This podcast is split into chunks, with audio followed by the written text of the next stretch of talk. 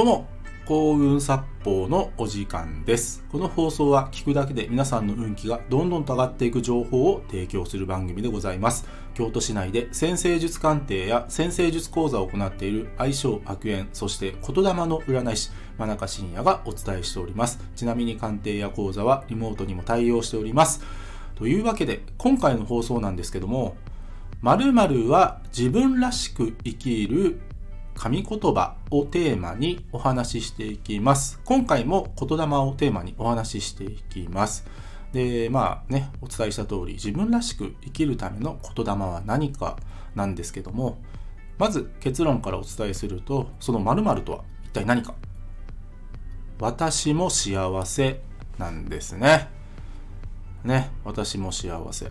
で、以前の放送で、その、ね、人のためとか社会のためにならない自分らしさって生き残りませんよっていうことをお伝えしました。今回はその内容のちょっとした応用編になります。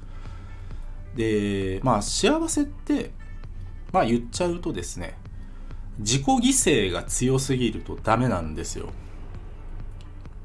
ね、自己犠牲が強すぎるとうまくいかないんですね。で、それはもう、これもね、えー以前の放送でお伝えしてるんですけども自分のエネルギー枯渇しちゃうんですよ。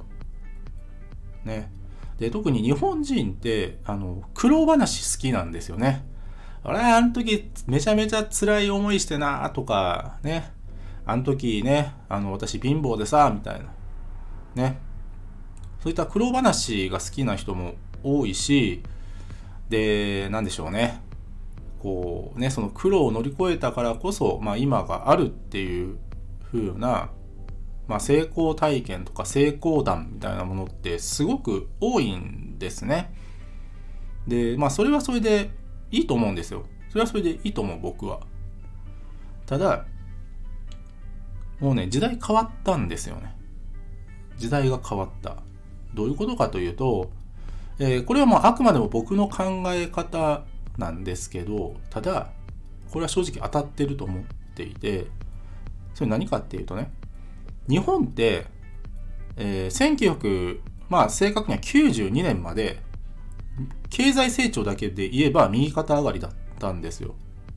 でまあ経済成長に関してはいろんな視点があるのでまあね今から僕が言うことはまあ経済的なんでしょう経済学的に正しいのかとかそういうのはちょっと置いときますけども1992年までは日本という国は右肩上がりの経済成長だったんですよ。ね。まあ俗に言うバブルですよね。バブル経済ですよね。で、そのバブル経済の後押しがあったんですね、昔は。で、どういうことかというと、あのバブル経済までは本当に右肩上がりだったんですよ。この日本という国の経済って右肩上がりだったんです。ただそれが1992年でバブルは、まあ、崩壊してですね、まあ、それ以降、まあ、失われた、まあ、20年30年と言われて今があるんですね。今がある。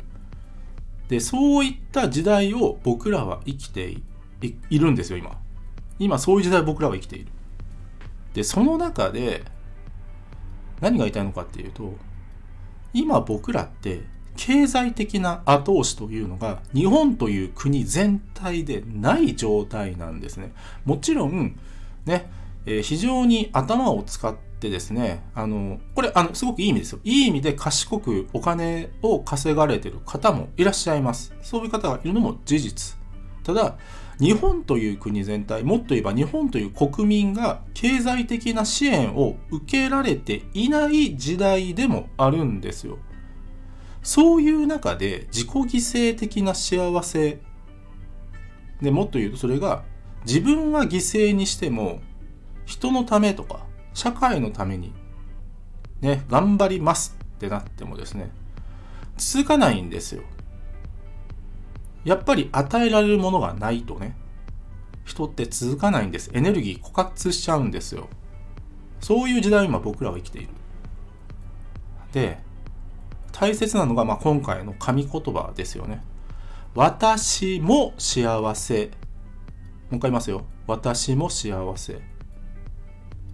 これを実現しないと本当の意味で幸せってないんです私も幸せなことそれが人の幸せにもつながり社会の幸せにもつながることそれをやっていく必要があるんです。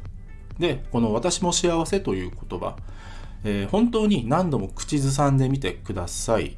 私も幸せ私も幸せ私も幸せ私も幸せ私も幸せ。この言葉を唱え続けると私も幸せなことが目の前に現れたりもしくはもしかするとというかね実はほとんどのケースって自分がやっていることが人の幸せでもあり社会の幸せでもあり何より自分の幸せだったということに気づけるんですね。そう気づけるんですよ。